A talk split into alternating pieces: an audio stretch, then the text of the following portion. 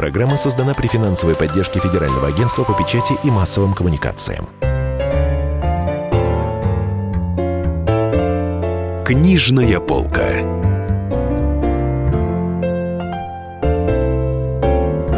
Дорогие друзья, на книжной полке сегодня Денис Корсаков, Дарья Завгородняя, а у нас в гостях писатель, лауреат премий «Национальный бестселлер» и других всяких интересных премий. А, человек, по чьим книгам снимаются а, такие же кассовые книги, как... как такие вернее, же такие кассовые фильмы, фильмы как да, те книги, которые он пишет. Говори, матушка, да не заговаривайся. Здравствуйте, Андрей. Андрей Геласимов. Здравствуйте, Денис. Здравствуйте, Даша. Да, Андрей Геласимов у нас в гостях. А, а повод у нас такой. Э, выходит э, в ноябре из печати новый роман Андрея Валерьевича, который называется «Роза ветров». И мы сегодня хотим поговорить об этом замечательном произведении, потому что, во-первых, оно на историческую тему, а во-вторых, насколько я прочла в прикнижной аннотации, а, а там говорится, а, посвящено оно, это произведение, присоединению к России Дальнего Востока. Ну, не совсем присоединению, потому что Дальний Восток, разумеется, принадлежал России задолго до этих событий. Скажем так, началу а, глубокого освоения и широкого такого освоения. А, расскажите немножко, а почему вы взялись вот за эту тему? Действие происходит в 1846 году, берет начало, как я понимаю, как я поняла из куска, который нашла в интернете. А вот в связи с чем такой выбор темы? Вы знаете, Даша, а вы вот в начале своего монолога сказали, что ну, на историческую Из тему, да. монолога. Нет, нет, неважно. Историческая тема, исторический роман. Э, тут такая хитрость есть, что я когда рассказываю эти истории, да, ну, эту там текст рассказывается, у меня нет ощущения как бы историзма. А, у меня полное ощущение, что события происходят здесь и сейчас. И, собственно говоря, в тексте это передается. Я вот недавно говорил с кем-то, кто-то, э, одна журналистка мне сказала, читается, ну, как будто это сейчас происходит, и как будто ты присутствуешь в этих событиях.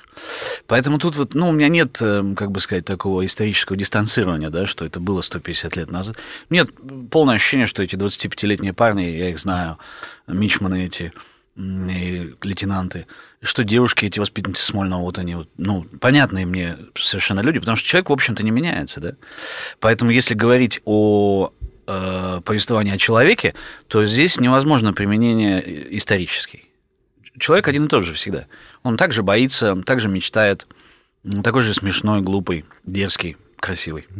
А мы так поняли, что это еще и авантюрный роман, помимо всего прочего. Ну, э, когда э, отправляются моряки в неизведанные земли, и у них нет даже карты э, этих территорий, у них нет карты отмелей, береговой линии, нет ничего, они не знают, в любом случае приключения неизбежны, Денис. То есть мы не можем этого избежать. Ну, вы расскажите слушателям сюжет хотя бы mm-hmm. этой книги. Вот там же не да. просто я абстрактно там моряки. Я расскажу, да-да-да, моряки куда-то поплыли. Да. Потому что никто ничего не знает. Да, я ведь почему и начал писать, друзья, что я как-то вот так разговорился об этой истории, а она меня мучает давно, уже лет 15, и я рассказывал одному своему другу, да, вот говорю, история такая, вот был такой вот э, человек, капитан-лейтенант Невельской, значит, и он вот там много чего сделал. А да. он реально был этот Невельской? Ну, естественно, да, естественно. И, значит, ну, я вот говорю, Невельской, а человек на меня так смотрит, образованный, с двумя высшими образованиями, как, говорит, фамилия? Я говорю, Невельской. Он говорит, не, не слышал. Вот, и я тогда подумал, ну, надо как-то каким-то популяризаторством уже пора заниматься, потому что ситуация на самом деле критическая в этой области. Рассказываю теперь коротко. А, к середине XIX века сложилось так, что нам принадлежала Камчатка Российской империи а, и а, часть Охотского моря, да, там Охотск город и Аян, только что открывшийся порт. И, в общем, все, Петропавловск-Камчатский. А все, что южнее, да, Сахалин, и там, где сейчас Владивосток, Благовещенск, Хабаровск, Хабаровск, этого ничего не было у нас. Это не было ни у кого на самом деле, потому что по Нерчинскому договору 1689 года с Китаем эти территории оставались неразделенными между Российской империей и империей Цин. Ну, видимо, еще и потому, что никто не понимал, что это за земли. И зачем они. Да, и зачем. Главное, они. зачем они. А вот к середине XIX века у российских политиков и государственных мужей родилось точное понимание, зачем. Дело в том, что э, активно начал развиваться Тихоокеанский регион, американцы очень оживились, двинулись в сторону Японии, а, создали серьезную военную силу в Тихом океане, а у нас присутствие там было обозначено ну, двумя-тремя военными кораблями, причем не линейными кораблями и фрегатами, а, скажем, маленькими корветами. Корвет Оливудса туда пришел, это небольшое там 12-15 пушек судно. Корабль, вернее, простите, судно это не военное. А, и вот значит, э, вся проблема была в логистике. Э, до Камчатки добраться, ну, можете представить себе, пешком, значит, там, на конях и так далее.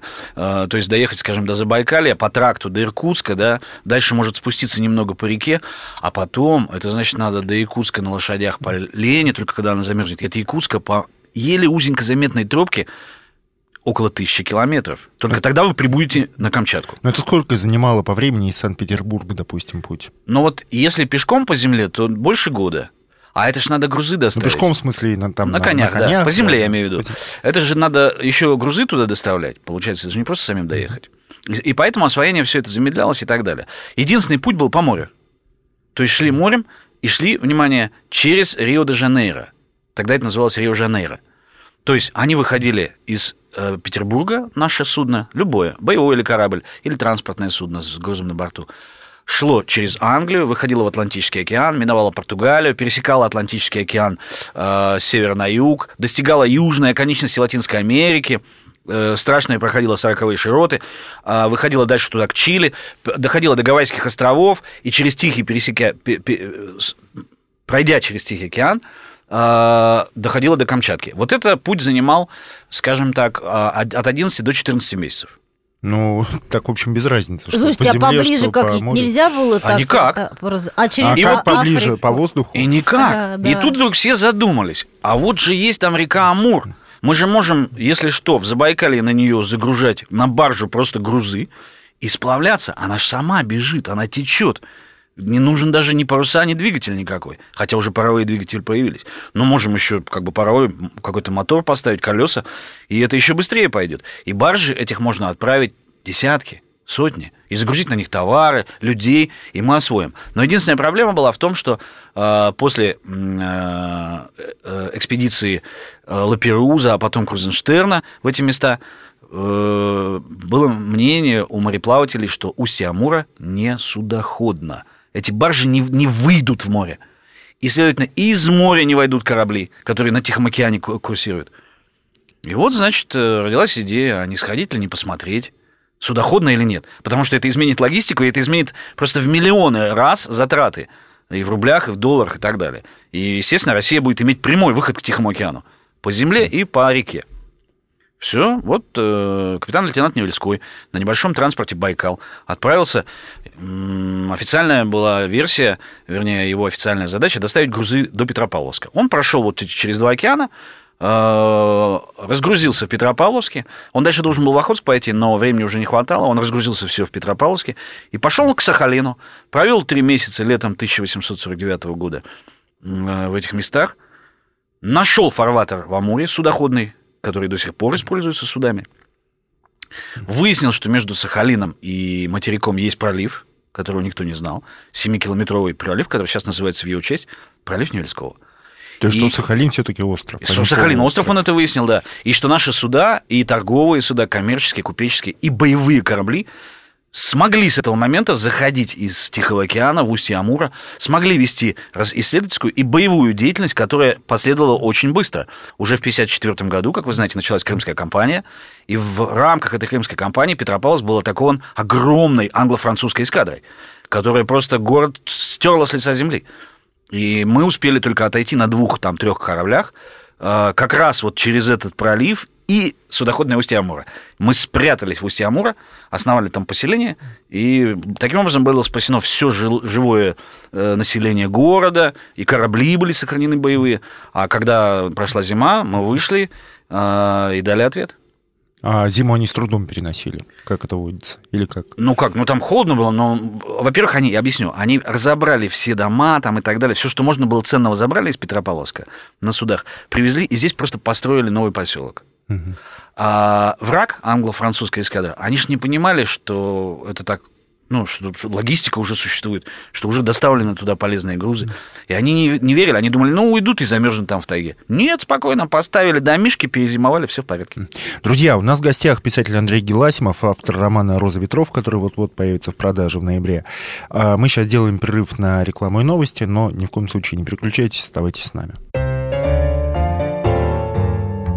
Книжная полка. Мигранты и коренные жители. исконно русское и пришлое. Культурные конфликты и столкновения менталитетов. Пресловутый НАЦ-вопрос встает между нами все чаще и острее. Ставим его ребром на радио «Комсомольская правда». Программу «Национальный вопрос» слушайте каждую пятницу после 7 вечера по московскому времени.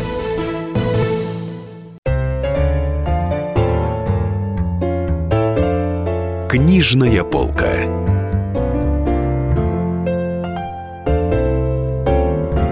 Дорогие друзья, э, Дарья Завгородняя Денис Корсаков. И в студии у нас в гостях Андрей Геласимов, лауреат премии «Национальный бестселлер», автор книг, которые стали очень интересными фильмами. А, и теперь он нам презентует, сегодня рассказывает про свой новый роман, который называется «Роза ветров».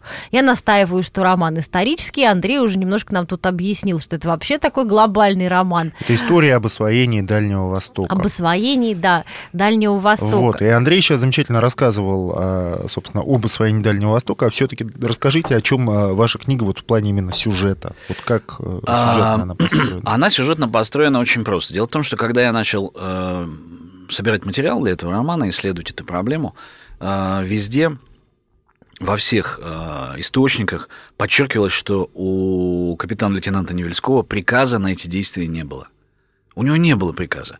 Он запрашивал его, эм, просил инструкцию, чтобы ему дали официальную, которая была бы поводом. То есть у него не было приказа Не было. осваивать Амур? Не было. Не было. То Не есть было. он вот То есть просто он сам по, по чисто велению по сердца. своей- Вот советская историография э, с легкой руки царской истори- историографии так нам и сообщает, что вот просто вот, ну, захотел. Инициативу Да, проявил. инициативу проявил, открыл устье Амура судоходное, а впоследствии, когда ему прямо велели не поднимать там российский флаг, он его нагло поднял. А И? Николай I наложил знаменитую После этого, да, Николай I резолюцию. сказал, где однажды русский флаг поднят, спущен уже не будет. А, а слушайте, а до него неужели не догадывались, что через Чили как-то тащиться не очень удобно? Что надо Догадывались? как-то по речке Даша, разумеется, хотели, но была очень сильная политическая партия, которая лоббировала, эм, скажем так, деятельность в этих краях российско-американской компании. Это была бюджетообразующая в размере империи компания, как сейчас «Газпром». А, И она занималась э, пушниной. Собственно говоря, пушнина тогда э, это было такое же вот такое важное для бюджета страны мероприятие, как сейчас э, полезные ископаемые нефть, там газ и э, уголь. Вот и в интересах российской американской компании было э, статус-кво, чтобы все так и оставалось, чтобы сюда не приходило государство, государственная администрация, чтобы они спокойно добывали и вели торговлю, в общем, самостоятельно с Китаем через Кяхту, Кяхтинская Потому торговля. что Китай в тот момент покупал только Конечно. русские меха и Точно. итальянское стекло. Точно. я знаю. А Вот. больше ему ничего Шло было через не было, Кяхтинскую да. торговлю, совершенно верно. Огромные караваны э, пушнины, которые добывалась на, в Русской Америке, на Аляске, в Калифорнии и, естественно, на Камчатке. И вот в этих э, охотских краях. Это шли караваны в Китай, ну и что-то отправлялось еще в Петербург, а там уже в Европу уходило. Это были действительно огромные, это огромный бизнес был. причем на протяжении там 200 лет он сложившийся, четко устоявшийся и так далее. И поэтому российско-американской компании появление государственной администрации, тем более военных, в этом регионе было невыгодно, потому что это ограничивало их взаимодействие, их свободу. А, я абсолютно уверен, что контрабанда была, и уходило, уходило налево очень много пушнины и денег, да, и не во всем отчитывались, потому что это все-таки частная компания, это была акционерная компания. Она не совсем государственная. С государственным участием, но все-таки частная компания. И вот Ну люди, и там не проследишь, видимо. Там настолько абсолютно. далеко от ну всего, как что... ты, да, вот что- лабаз построить дополнительно, да, и вот у тебя новые пошли э, торговля, пошла торговля. Вот, и я, когда читаю это, я понимал, что какое-то противодействие было, и почему, думаю, не отдали приказ. А вот по- ровно поэтому, потому что было очень сильное финансовое, политическое противодействие. А, люди, которые поддерживали и были заинтересованы в российско-американской компании, это прежде всего канцлер Российской империи Карл Васильевич Нессельроде, граф, и он же был министром иностранных дел. Я думаю, что у него была еще и своя заинтересованность тормозить эти процессы, я имею в виду государственного продвижения на Дальний Восток, в связи с тем, что, ну, он, собственно, сам был э, не русский человек, он, он, он немецких кровей, И э, он всегда разыгрывал австрийскую карту. Вот э, из-за него мы там ввязались до этого в австрийскую кампанию с освобождением Венгрии, э, поддержали австро-венгерскую кампанию, хотя нам это выгодно не было. Далее его, в общем, во многом обвиняют, что мы оказались в изоляции, в политической изоляции перед э, Крымской кампанией, перед тем, как воевать с англичанами и французами. Он уж так сделал, что у нас союзников вообще никого не осталось. Хотя он так рассчитывал на Австрию, так и она отказала в последний момент и не выступила на нашей стороне в Севастопольскую страду. Вот. И, ну вот я думаю, у него были какие-то свои интересы и политические, и внешнеполитические, заинтересованность какая-то. Вот. Поэтому он сильно, и все люди, которые стояли за ним, сильно противодействовали э, вот этой экспедиции. Прям очень сильно. И когда я вот начал это читать, я увидел прежде всего какой-то политический триллер, детектив. Вот он у меня и есть сюжетом, Денис. Я долго отвечал на ваш вопрос. Он есть у меня вот этот расклад, вот как, кто, куда, там даже, в общем, первая часть вся шпионская, она в Лондоне происходит. Когда Невельскому намекают, что неплохо бы, если бы ты проявил вот такую инициативу. Но приказа отдать мы тебе не можем. Вот. Но надо не забывать, что Невельской в течение 10 лет был вахтенным офицером при великом князе Константине Николаевиче. Это сын императора Николая Да, вот я хотел про это как раз И, следовательно, он был очень близок к царской семье. Прям близок. Чтобы... А вахтенный офицер, поясните. Это, это нас... прямой наставник, наставник, который просто вот при, э, при, придан Э, вот этому молодому Корнету, Юнкеру, там, Гардемарину. Он его воспитатель. Он 10 лет обучал конкретно э, будущего шефа российского флота, а это будущий морской министр, потому что Николай I сразу сказал, вот этот сын у меня будет за флот отвечать, Костя. А почему он так решил? Великий князь Константин. Ну, потому что старший брат Александр это был наследник, он уже как бы на императора, да, его готовили к, э, к обучали интронизации. Вот. А следующий сын, значит, следующее для Николая по важности после трона был флот. И, следовательно, второго сына он готовит э, руководить флотом. Угу. Его отдают, припоручают адмиралу Литке, который является основоположником Российского географического общества. И что, кстати, вот с этим, с возникновением РГО тоже очень интересно. Оно ровно в год этих событий возникает. То есть оно прям как будто было создано под этот проект. Вот. А Литке доверяет, значит, великого князя Константина Николаевича своему любимому офицеру Геннадию Ивановичу Невельскому. И 10 лет тот э, воспитывает э, юношу, пока тому не исполнилось 20, и тот не стал уже сам боевым офицером. Вот. А, ну вот я просто эти все вещи смотрел, потом смотрю, э, всех детей Невельского крестил великий князь Константин Николаевич, когда он уже вернулся с Амура. И я думаю, ну надо же, как интересно, да? Капитан-лейтенант, ну даже капитан первого ранга. Это где же сын императора является крестным отцом у капитана первого ранга? Ну сейчас такое же быть не может. Понимаете? И, следовательно, мы, я вот там задумался, должны быть какие-то личные, какие-то близкие, интимные, семейные связи между этими людьми. И, значит, только этому человеку они могли доверить какую-то очень сложную миссию. Смотрите, э, очень интересно, там у вас в романе такая есть мысль, как раз когда э, вот этот эпизод описывается, э, который опубликовали, я смогла его прочесть, угу. когда они сидят в театре в Лиссабоне, Да-да. я имею в виду Невельской с Константином Николаевичем, и, э, значит, великий князь устремляется за какой-то теткой. Ну нет, это девушка просто. За, да, за красивая девушка. За красивой девушкой, угу. за красивой какой-то девушкой. А, и тот устремляется за ним э, наставник наблюдать своего, значит, подопечного. И защищать, если нужно. Защищать, если нужно. Попадает в какую-то там дырку в мостовой ногой, подворачивает Упал, да. ногу, э, да, ну, находит в итоге этого Константина и спасает его. Совершенно верно. А вот, а, а был ли такой, имел ли место эпизод э, так подобный в реальности, или это вы выдумали? А, ну я же писатель, и это художественное произведение. Ага. Дело в том, что жена Геннадия Ивановича, воспитанница бывшая Смольного института Екатерина Ивановна Ильчининова, она в одном из своих писем проговорилась, что Геннадий Иванович когда-то в юности спас жизнь великому князю. Угу. Больше все остальное, естественно, видимо, проиллюстрировано, выморно, убрано. Нет ничего. Я дальше начал размышлять, а как могло это произойти? Если бы это произошло при свидетелях, были бы другие свидетельства. Например, если бы он упал за борт, там, выпивший или подскользнувшись. Ну, упал за борт, там свидетели были только матросы неграмотные. Тем не менее, они бы все равно говорили, вот офицер прыгнул и спас. Ну, слухи бы пошли. Конечно. Ага. Ну, то есть, если бы как-то вот это было в публичном каком-то пространстве. И тогда я понял, что раз э, этому нет свидетелей, и только Катерина Ивановна проболталась, которая, видимо, Геннадий Иванович под большим секретом это рассказал однажды, а, то я вот взял себе за смелость это все просто соединить как раз в тот момент, когда это предложение ему и было сделано. А слушайте, а там это, это красавица, соблазнительница, чаровница будет играть какую-то роль или это Конечно. эпизодический персонаж? Нет, это, это она, не, она сама не появится, но для всего романа это образ такой таинственной незнакомки, да? Фам фаталь. Фам Фаталь, которая все время появляется. Там она в итоге появляется, появляется, и в итоге она там до даже каждая, там каждая девушка, которая будет э, важная играть, каждый раз Невельская думает, она похожа на ту берберскую красавицу. И в итоге даже девушка из Нивхов, э, которую они спасут там от каторжников в финале, причем от лютой смерти они ее спасают, она тоже похожа на эту берберскую девушку. И, потом, когда я собираюсь идти дальше писать, когда э, Невельской женится уже на Катерине Ивановне, у меня не вошло это, к сожалению, потому что Ну, много ему матери- уже, кстати, в романе ему 33 года. вот, а он еще не женится, че- он женится через три года вот на ней, А-а. после первого похода. И я так придумал, что вот когда он впервые ее в Иркутске увидит, вот они возвращаются из этого похода, и в Иркутске шум поднялся, едут какие-то важные люди, да, с Самура, какая-то у них была секретная миссия. Вот это правда, это вспоминают иркутские обыватели об этом, что приехали офицеры блестящие, приближенные к царю, как говорили, и у них была какая-то секретная миссия.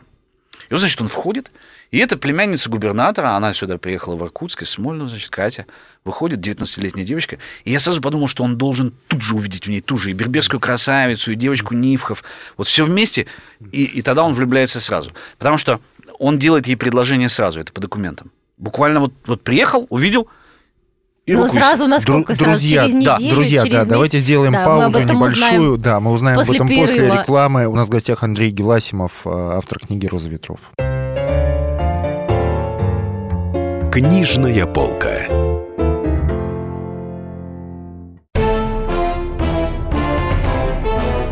Товарищи солдаты и офицеры российской армии. Полковник Баронец разрешает обратиться. Звоните и задавайте накопившиеся вопросы. Угроза НАТО, жилье для военнослужащих и перевооружение России. Обо всем этом Виктор Баранец знает лучше других. Программу «Военный ревю» слушайте по будням с 5 вечера по московскому времени. Книжная полка.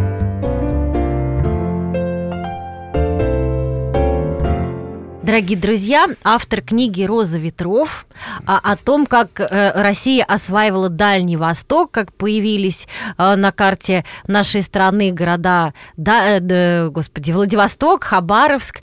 Беседуем сегодня с Андреем Геласимовым, а, известным писателем, лауреатом премии «Национальный бестселлер», собственно, и Денис Корсиков, Да. Дарья Завгородня. А вот как, насколько он быстро ей сделал предложение? Вот, это Сразу, стремительно. Это, это была как атака прям морского боевого корабля. Сразу. И сразу же получил отказ. А, ага, так. Она не вышла за него замуж. А когда она согласилась? Причем она не вышла за него замуж, а он сидел еще где-то месяца два в Иркутске и ждал решения из Петербурга, потому что в Петербурге поднялась буча. Партия Нессельрода опротестовала доклад, отчет Невельского. Они сказали, он врет, Устье Амура непроходимо, не верьте ему, денег не вкладывайте. Нифига. Да-да-да, и начали его топить. И в, и в Иркутск пришла депеша от сторонников Невельского и Муравьева, который был генерал-губернатором Восточной Сибири. Муравьева пришла депеша, что пусть Невельской пока не приезжает в Петербург, его здесь могут, во-первых, арестовать и, скорее всего, разжалуют, и могут отдать под суд. А за почему? За то, что он пошел без приказа. А. Он, он нарушил приказ, у него не было приказа, а он на государственные деньги пришел и начал искать устье Амура. А не было такого разрешения. У них было формально все права его отдать под суд, разжаловать в матросы. И вот он сидит в Иркутске, дожидается, и Катя ему тут еще отказывает.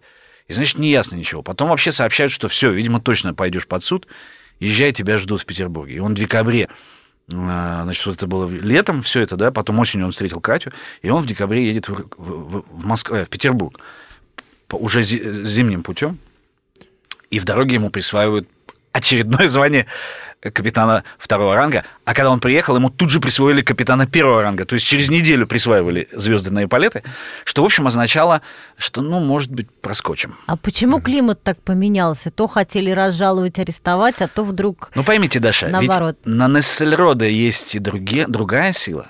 Ну, понятно. Есть государь, есть государь, нет, есть государь-император, есть его сын, Константин Николаевич. Ну, смотрите, государь-император, судя по вашему рассказу, некое такое занимает, э, знаете, очень пассивное положение по отношению ко всем этим дядькам. Он занимает не столько пассивное, сколько, скажем так, он выжидает, потому что он не может принимать активных действий. Он же лицо ответственное, он является субъектом международного права, он, он, он, он правит вот этой империей. И если он скажет, так, давайте-ка отправим вот в ничейные земли корабль, и там начнем исследовать. А как же? А английское адмиралтейство скажет, вы что, обалдели русские? А, а французский флот? А китайская империя? Это сразу политические осложнения. Поэтому я думаю, что император здесь просто не имел никакого, ни, никакого права э, вмешиваться в эту историю. Ну вот интересно. На официальном уровне уж точно. Ага. Ну, вот ничейные земли. А почему мы первые, так сказать, э, только благодаря туда, так сказать, ну, их освоили? Потому что такой Невельской ловкий человек э, Но, или географическое так, смотрите, положение? Там, во-первых, э, ну, все осталось за нами ровно потому, что в 1954 году мы отбили Петропавловск. Ну, мы- мы, мы смогли Мгм. спасти э, людей, э, несколько кораблей и так далее. И англичане и французы ушли ни с чем, не солоно хлебавшие. Если бы они взяли Петропавловск, Камчатский, то, в принципе, мы бы ушли оттуда. Это понятно абсолютно. Вот. Во-вторых, ситуация еще какая была? Нам необходимо было действовать очень быстро, потому что за 10 лет до этого была так называемая опиумная война, в результате которой Великобритания а, захватила довольно крупные китайские территории, разгромила китайскую всю армию, просто уничтожила ее. И сделала всех китайцев Ой, ну наркоманами. И сделал всех китайцев наркоманами. слов. Совершенно Вот- верно. Ну, пара слов очень простая. В результате этой экспансии британской, и это действовала такая же, кстати, Устинская компания, как у нас российско-американская компания. Это тоже как бы частная компания действовала. На самом деле действовали не правительственные войска Англии. Действовал есть- бизнес, крупный Это бизнес. крупный, крупный бизнес, корпорация. Олигархи какие-то слышите? как Олигархи, прям, да. Это крупная корпорация пришла и разгромила китайскую армию. А в результате этих действий, внимание, Гонконг на, полторы, на полтора столетия стал британской колонией. А из-за чего На они. Смысл, смысл Его отдали да. только в 2000 году. Расскажите про опиумную войну, в чем был ее смысл? А, ну очень просто. изначально? На Очень самом просто, деле, да, на самом деле очень просто. А, был дисбаланс в торговле у Китая и э, Остинской компании. А, очень модны были товары в Европе, любые китайские, и в Европу вывозили очень много китайского экспорта, а в ответ Китай ничего не хотел покупать. Ну, не хотел, Им ничего не было нужно. Они говорят, нам, у нас все есть, все спасибо. Но дело в том, что он и тогда был крупнейшим рынком. Это было именно столько же людей, даже больше, может быть, чем сейчас. И это все были хорошие возможности для рыночного сбыта. Но они не хотели брать никакого английского товара. Тогда англичане вводят туда вот эту вот э, свою частную армию, это частная армия абсолютно, британской компании, а, ввели несколько полков, которые стояли в Индии, шотландские полки, ирландские полки. Они быстренько разгромили китайцев и говорят, а вот теперь вы будете покупать то, что мы скажем. И самое дешевое, и самое удобное, и больше всего было из Индии удобно доставлять бенгальский опиум.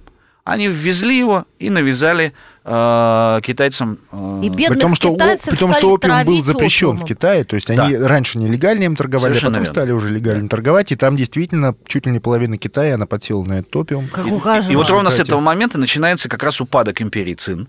То есть она до этого стояла там 300 лет, а до этого еще другие э, э, императорские династии стояли мощные. Это была прекрасный, прекрасная страна, самостоятельная, не очень воинственная, она- они мало с кем воевали.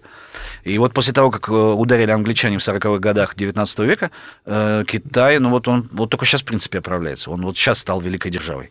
А до этого вот все время потом японцы их давили, э, Россия давила То есть Китай. и при Мао Цзэдуне он был тоже... Ну, тяжеловато им было, да. Тяжеловато. А сейчас вот они молодцы, у них сейчас вторая экономика в мире. То есть вот они полтора столетия выходили из того удара, который им нанесла британская Устинская компания. Вот. Так вот, я к чему вам это говорю-то все? Что если бы э, мы не начали как-то взаимодействовать и какие-то ответные действия предпринимать, эти войска э, британские двинулись бы севернее. И вот все территории, где сейчас Владивосток, Благовещенск, они были бы британскими портами. Это были, были бы не наши сейчас земли. Это было бы как... как И вот Амурусти никогда бы нам уже не Там достался. какие-нибудь были офшоры были бы, Да, наверное, устье как на Амура. никак- Виргинских Ну, островах. Гонконг же был британским, еще раз повторяю, до 2000 года. В результате именно вот До этих... со- 97-го, по-моему. 97-го. 97-го. Ну, в результате именно ровно вот этих событий. Поэтому слава русским офицерам, что мы как-то тормознули тогда Британскую империю в этом регионе. Было бы все не так в 20 веке, не так хорошо для нас. А что э, представлял себя Петропавловск, вот вы говорите, что он в тот момент представлял в середине 19 века? А, ну, это около двух-трех тысяч населения человек. Не очень, не очень действительно большое место, но важное как э, перевалочная база для торговли. То есть вот из Русской Америки туда идут, приходят э, купеческие суда, они там сгружают э, свой товар, и дальше он идет южнее в Китай и, и на запад в Петербург. Mm. То есть это торговая точка. Слушайте, а что представляли собой э, Хабаровск, Владивосток? Ничего, их не было. Их, их не было. На их месте была тайга. Просто тупо тайга. Просто вот а, леса стояли и все, да. И, разумеется, с появлением этих э, замечательных и прекрасных мест которые в результате действия Амурской экспедиции Невельского, мы смогли немедленно осваивать э, эти территории не только на земле, но и строить Тихоокеанский флот. Вот у меня отец, он служил на подводной лодке в Совгаване, на Тихом океане, он главстаршина Тихоокеанского флота, командир э, дизельного отделения. И вот, ну, не было бы этой среднеморской подводной лодки, на которой мой батя служил. А так было. Все это благодаря одному человеку, Невельскому. Мы построили флот, у нас есть там э, хорошие... И дальше в Тихом океане за счет этого сейчас паритет. Есть американцы, есть мы. А в Советском Союзе был автор, который очень любил вот такие сюжеты, это Пикуль. Как вы к нему относитесь? Валентин я, Пикуль. Разумеется, в юности зачитывался его книгами. Я обожаю книгу «Манзунт». На меня она произвела колоссальное какое-то впечатление, вот когда наши матросы дрались э, против немцев. Кстати, когда у них тоже не было приказа, как и здесь. Mm-hmm то есть э, там пришло уже временное правительство, это лето 1917 года, царского правительства нет, а присяга вроде уже как э, отменена, которая была дана государю-императору. А, и тем не менее, а, но и немцы, узнав об этом, начинают наступать через пролив Манзунд. И там остается наша небольшая эскадра. И вдруг офицеры говорят, ну и ладно, присяга, ну а что ж мы немцев-то пропускать будем? И встали без приказа, держались там до упора. Вот такой роман у Пикуля есть. Он очень сильный. Ну, естественно, «Реквием каравана» по Ку-17, про караваны вот эти в Мурманск, которые шли во время Второй мировой войны. А вот такие совсем исторические романы, которые не 20 век, а вот совсем... Нет, больше ничего не читал. Больше ничего. Вот эти два романа морских, я, поскольку у меня папа подводник, как я сказал, для меня флотская тема была доминирующий в моем детстве. Ну и второй автор, которого трудно не вспомнить, тоже очень любит он исторические истории, это Акунин, да, mm-hmm. который написал кучу исторических книг. Как вы к нему относитесь? А я читал только одну книгу «Статский советник». Э, было очень интересно, я помню, что детектив такой, я прямо остановиться не мог. Mm-hmm. Прям вот весело. А исторические его книги, там у него в 19 Нет, веке я, я огромное количество. Нет, больше ничего не читал, извините. А, кстати, а как вы относитесь, раз уж мы так да. про круг чтения заговорили э, современного, и, и там, э, как вы относитесь к, к творчеству э, ну, других писателей, которые пишут об истории, к современным, там, например, Алексей Иванов, Леонид да, Юзефович. кстати, вот Алексей Иванов, он они, они тоже, в общем, свой центр интересов убирают от Москвы подальше. Угу. Там, там, э, там Юзефович там про э, написал роман «Зимняя дорога». Ну да, да, да, да, да, да, да, я знаю. Иванов там, Табов, Иванов там про Пермь и так Я далее. знаю о нем. Э, я не могу ничего сказать потому, по той простой причине, что я, ну, я мало читаю. Я, я вот все, что читал, это было какое-то, ну, вот раньше. А потом когда ты начинаешь сам производить э, какие-то смыслы, тексты, ну, это, знаете, как, ну, оптика другая. Э, у всех разная. Я пытаюсь читать, у меня ничего не получается. Все равно, что вы наденете очки мои, да, и для вас будет мутновато. Ну, кстати, я знаю режиссеров, которые вот снимая фильмы, они ничего другого не смотрят, то есть они просто вот выпадают просто из процесса. Ну, чтобы получалось и... интересно, чтобы Нет, повторяться, ребят, наверное. я вам серьезно говорю, вот смотрите, вот у меня, например, там зрение минус 3, да, а у вас хорошее зрение. Нет, я у вот... меня минус 5. Хорошо, минус 5, И а у меня, меня минус 3. минус 3. Смотрите, ребят, а я, например, беру бинокль, да, и вот на свое зрение раз навел и смотрю, вот там в километре что-то вижу. И потом, когда вам протягиваю, говорю, смотри, вот видишь, угу. вы берете, и вам все равно придется подкрутить, потому что оптика другая, еще раз повторяю. А в тексте я не могу подкрутить. Я его читаю, и все, я уже вижу глазами этого человека. И мне мутно, я вам серьезно говорю, но мне мутновато, потому что у меня четко настроена оптика, а, поскольку я произвожу тексты. Читатель, а, поскольку он, э, ну, он разнообразен и волен, свободен да, в выборах текстов, он может и это, и это, он легко крутит это колечко, а у меня пальцы застыли, не вращаются. У меня это колечко неподвижное, которое наводит на резкость оптику бинокля. Вот так вот, между прочим, вот. мастер-класс от Андрея Геласимова. Да Хочешь написать книжку? Это беда. На самом деле я хочу читать другие книги, но не получается. Э, Ну, на самом деле, хорошо, что, что не читаете, уж у вас тогда получается оригинальный текст, который нам всем читать интересно. Ну вот. А, дорогие друзья, нам надо прерваться У нас ненадолго. будет, да, реклама и новости, потом обязательно возвращайтесь. С нами Андрей Геласимов, автор многих хороших книг, и вот новая его книга «Это «Роза ветров», она выйдет в ноябре, посвящена освоению Дальнего Востока. Книжная полка. Каждый вторник с 10 утра по московскому времени в программе «Главное вовремя» садово-огородные советы в прямом эфире. Про все, что зеленое, скажем так, хочу, чтобы радиослушатели задавали свои вопросы. Большой эксперт. Самая удачная находка для всех работников мотыги и лопаты. Тетя Таня Кудряшова. И дети меня зовут мать всего зеленого. Вот такая петрушка на радио «Комсомольская правда». Слушайте и звоните по вторникам с 10 утра по московскому времени.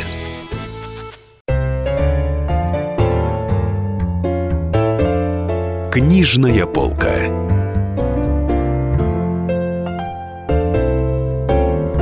Друзья, это книжная полка Дарья Завгородняя и Денис Корская. В гостях у нас Андрей Геласимов, писатель, автор многих хороших книг, в частности, «Роза ветров». Его новый роман выйдет в ноябре, посвящен освоению Дальнего Востока. Да, вот я хотела бы немножко вернуться к Невельскому. А, вы так, там роман ведется, э, повествование ведется от третьего лица, но оно такое почти как от первого, потому что он очень-очень главный персонаж. Вы Ну да, да, да. с ним сроднились. Да, абсолютно. Вот. Расскажите, пожалуйста, каким был человеком он, на ваш взгляд? Похож ли он на вас? Ну, что на современных людей похож, это мы уже поняли, вы рассказали. Кстати, дорог- кстати, да, вот это интересный Да. вопрос, сколько вы себя в него вложили, потому что, ну, биография, понял, да. И биография. какими источниками пользовались? Я понял. Вы вот знаете, не с- исторически. э, а- а- от себя такое ощущение, что нисколько, потому что я все-таки, ну, человек реально существовавший Невельской, и там огромная на мне груз ответственности лежит. Все-таки, ну, вот человек Ну жил. да, да, да. и Вот там, я не знаю, я, я, я умру, когда, ну, я приду, и, и там будет сидеть Геннадий Иванович, и он скажет, дружище, ну ты что, совсем обалдел? Что ты написал? А я, поскольку верующий человек, то я знаю, что так и будет. Вот. Что, ну, что мы не умираем. И поэтому нет, я очень так аккуратненько, осторожненько. Я читал э, переписку вот его жены, э, читал воспоминания его подчиненных, э, Мичмана Башняка. Они же описывают начальника, командира, мужа. Ну вот. эм, нет, в нем нет от меня ничего. Он, он, он человек очень такой закрытый, сдержанный, молчаливый и одновременно яростный. Так в том-то и дело, что если он закрытый и сдержанный, то как-то же его надо наполнять, как надо, надо догадываться. о Он том, одновременно него яростный, потому что он мог иногда вот просто, э, ну, это говорят его, те, кто его знал, он мог иногда вот говорить спокойным, ровным голосом, и вдруг, совершенно взбесившись, когда его не понимали или не хотели понять, он мог, ну, просто перевернуть стол, швырнуть э, чайник в стену, да, оторвать пуговицу на мундире собеседника, расколотить в, в своей каюте ларь, просто вот просто расколотить его Какой-то вы сейчас невероятного Халка описываете. Бешеный, да, такой Халк. Психопатическая личность, подумала Мог, мог, мог, да. Но при этом раз потом такой вот спокойный, да, так надо делать. Ну, потому что, мне кажется, без этой ярости он бы не... э, Там вот столько энергии надо было, чтобы этот проект продвинуть. Но вот вы пишете, вы пишете о том, что он э, м, был человеком с очень четким ощущением сословного деления. Да, конечно. То есть он, допустим, там был удивлен, когда узнал, что крепостная девка от несчастной Переживает. любви утопилась в проруби. Да, он не считал их за людей, я думаю, Мгм. да. И даже после отмены крепостного права был такой случай очень интересный. М, Уже все, крестьяне свободны после того, как Александр II отменил значит, всю эту историю. И там, э, в Калужской области, где он был помещиком, э, местное, значит, земское собрание постановило собрать э, с помещиков денежку на постройку школы для крестьян, бывших крепостных. Значит, ну, там по копеечке с души. Значит, и Геннадий Иванович, и это письмо сохранилось, вежливо отписал. Моим крестьянам грамота не требуется. И денег не дал. Хотя был не бедный человек. А почему он так, как вы думаете? Ну, видимо, за людей их не считал. Вот я не... Ну вот, ну вот так, да. Ну, еще в... Дворянская спесь. Это же польский, он польских кровей, там герб Корчак. Думаю, поляки вообще, они такие горделивые. Они своим дворянством гордятся. И для него это было зна- Слушайте, значимо. это мой родственник. Для него Да. значимо это. А поняла. скажите, вот Алексея Иванова, например, Табул сейчас собираются экранизировать, превращать в сериал. А Вы рассчитываете, вам, вам везет вообще с экранизациями, да, вот вышел хороший фильм «Жажда», вышел фильм Соловьева Ну, «Кеды». не так давно начало да, не так, вести, я дав- так не так давно, но тем не менее. Ну, лет Вы рассчитываете на экранизацию «Розы ветров»? Это же вполне себе такое... Ну да, да. Но он, он, это, если экранизация, то дорогая очень, потому что любая э, историческая драма это очень дорого в производстве. Это вам любой продюсер скажет, потому что она костюмная, во-первых, во-вторых, э, парусники вы не построите, значит, надо их отрисовывать, тоже дорого. Ну, то есть очень много затрат. Поэтому, если только это, ну, как-то как кого-то уж очень сильно заинтересует. Ну а что касается вот фильмов, да, что ты хотела спросить как раз. Да, вот, э, вот как книга становится ф- э, сценарием для фильма? Вот что для этого нужно? С кем-то нужно посидеть, там, выпить рюмку чая? Как у вас так получилось, что вы... Я не знаю, надо просто, чтобы тебе позвонил продюсер и сказал, дружище, давай экранизируем твою вещь. Я прочел твою книгу. Собственно, у меня было всегда только так. Слушай, А а. в случае с Соловьевым даже и не так. Потому что он позвонил, когда уже снял кино. Мгм. Он позвонил и говорит, это Сергей Соловьев, такой режиссер. Я говорю, я знаю, Сергей Александрович. Значит, он говорит, «М, мы вот тут кино снимаем. Я говорю, ну да, замечательно, говорю, радостно, очень приятно, спасибо. По вашему рассказу, значит, мне говорит Соловьев. Поэтому, ну, просто тебя А вы ставят... не знали, что они снимают А, по Ну, вашему он рассказу? говорил об этом на маяке, что он собирается это делать. И мои друзья мне звонили, говорили, слушай, Соловьев выступает по, по- по радио, говорит, что собирается тебя экранизировать. Вот. Но мы, он, он не выходил на контакт. Насколько по- потом мы очень хорошо подружились, мы сейчас очень хорошо дружим. А, Я так понимаю, что Сергей Александрович просто э, хотел делать свое кино, и он просто боится авторов. Он просто не знал тогда, что я не вмешиваюсь в режиссерский процесс. А, он думал, что придете на Конечно. Он мне, он мне объяснил, да, что вот авторы, они все такие дураки, все время лезут, мешают, говорят, у меня не так написано и так далее. Но я совершенно не такой человек. Для меня режиссура, я, поскольку еще сам по образованию режиссер, я все-таки считаю, что режиссура это когда человек реализуется сам. Это вот его уже произведение искусства. А мое произведение, которое он взял, было лишь адресом, по которому он обратился. Понимаете? И дальше он уже строит свое произведение. И я не вправе э, говорить, то это, тут не такая реплика, или вот здесь это было ночью, а не днем. Ну, это глупо. То есть как зерно там должно умереть, чтобы что-то выросло, так книга Конечно. должна умереть, чтобы вырос фильм. Чтобы, чтобы вырос фильм, И да. к сценарию вы никогда не причастны. Почему? Это вот у Соловьева это единственный случай, когда я не писал сценарий. Ага. Во всех остальных случаях я пишу А сценарий. вам нравится то, что получается из ваших книг на экранах? Ну, мне бы хотелось лучше. Если бы я снимал сам, я бы сделал лучше. А почему вы не снимаете Некоторые сами, вещи. если вы режиссер по образованию? объясняю, мне лень. Мне так нравится лежать на диване и сочинять истории, а кинопроизводство это так Бегать не. Такая, такая тяжелая жизнь. Это в 5 утра за вами приедет машина, и дальше вы вернетесь к 5, э, к 5 утра и вернетесь домой. А там у вас будет куча народу, они все смотрят на вас вот такими глазами, они ждут от вас приказов. Ну, я же бываю на площадке, я вижу, что происходит. Ну, то есть режиссер это все-таки такое животное диктаторское. И он должен вот прям все-все-все, его должно все интересовать. Где свет, почему не те лампочки, А, почему на актрисе красные носки. Вот, и мне это слишком много. С удивлением обнаружила, что вас до сих пор кое-где кое-кто у нас порой называет русским селлинджером. Хотя довольно много времени прошло из, э, С ранних вещей. из да. ранних вещей, Да. из нежного возраста, из Фокса Малдера, который похож на свинью. А, вот. Но тем не менее у людей все равно проскакивает. А, м, вы стараетесь как-то избавиться от этого имиджа специально или, или нет? Нет, я- ну мне как бы все, мне все равно вообще. Или вам это льстит это Нет, определение? мне это не льстит, мне это не раздражает. Мне просто это безразлично. Ну, тогда я писал такие вещи. Естественно, на них одна аудитория была. Потом я писал другие вещи, появилась другая аудитория. Я помню, как э, в свое время издатель... Кто Аксенова первый издавал? Захаров. А, Захаров. Вот, Да. Захаров, значит, мы с ним, он мне делал какое-то предложение, и он мне сказал, зачем ты все время от каждой, от каждой книги к следующей меняешь стилистику, меняешь темы? Э, Это неправильно, надо разрабатывать все время вот одну тему, сказал мне тогда Захаров. Ну, как Акунин, да? Да, как вот одну которого- тему, он имел в виду, видимо, Акунина. Э, Одну тему надо разрабатывать, и тогда ты вот глубокую шахту выкопаешь. Вот. А, ну, я ему тогда сказал, а мне так неинтересно. Поэтому, ну, я тогда писал для, для юношеской аудитории, да, вот нежный возраст, там, жажда, да. Э, Это было неизбежно похоже на Селлинджера, потому что, ну, подростковые проблемы, они, в принципе, что в Америке, что в России же одинаковые. Вот. Потом я написал «Степные боги», но все уже не Селлинджер, уже какая-то степь. Да, какой-то- уже какие-то- степные боги перебили. какой-то Шолохов, какие-то казаки, значит, какие-то японцы. А теперь у меня флот, а, вообще другая история. Поэтому, еще раз повторяю, Даша, мне, мне, ну, мне все равно, Селлинджер, что они там пишут. Ну вот в Википедии, в частности, про вас написано, что вы в 2005 году являлись самым продаваемым русским писателем во Франции, обойдя по продажам и Людмилу Улицкую, по-моему, и Акунина, и всех на свете. Вот это сейчас как-то продолжается или нет? А, нет, эм, сейчас мы как-то с моим агентом больше ориентируемся на американский рынок. У нас очень неплохая история с Амазоном происходит. Amazon э, Crossing есть такое издательство, они, они как бы вышли из гиганта ритейлера, да, продажи книг, Amazon.com, вот, и они сейчас уже на данный момент издали все мои книги, и вот э, последний роман «Холод» э, в декабре про- прошлого года, э, ну, месяц примерно стоял в первой пятерке продаж. Он был выше, чем Стивен Кинг и Джоан Роулинг. Да вы что? А Месяц- как, как так месяц. получается? Месяц мой «Холод». Почему вот- ни у кого не получается, а у вас получается? Я не знаю, ну, хорошо продавался просто. Ну, скач... просто много скачиваний, скажем так. А вы довольны переводами? Вы как-то за ними следите? А, за американскими, ну, э, там особо следить не нужно, потому что это делает замечательный славист Мариан Шварц. Она является одним из главных переводчиков э, с, русского на английский. Она э, бывший председатель Всеамериканской ассоциации литературных переводчиков.